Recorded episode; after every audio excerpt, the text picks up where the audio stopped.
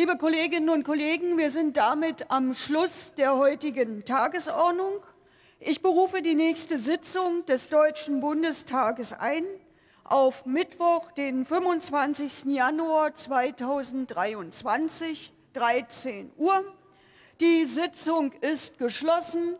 Ich wünsche Ihnen allen auch etwas Erholung am Wochenende und danke den Mitarbeiterinnen und Mitarbeitern, die uns auch wieder durch diese Woche so sicher gebracht haben.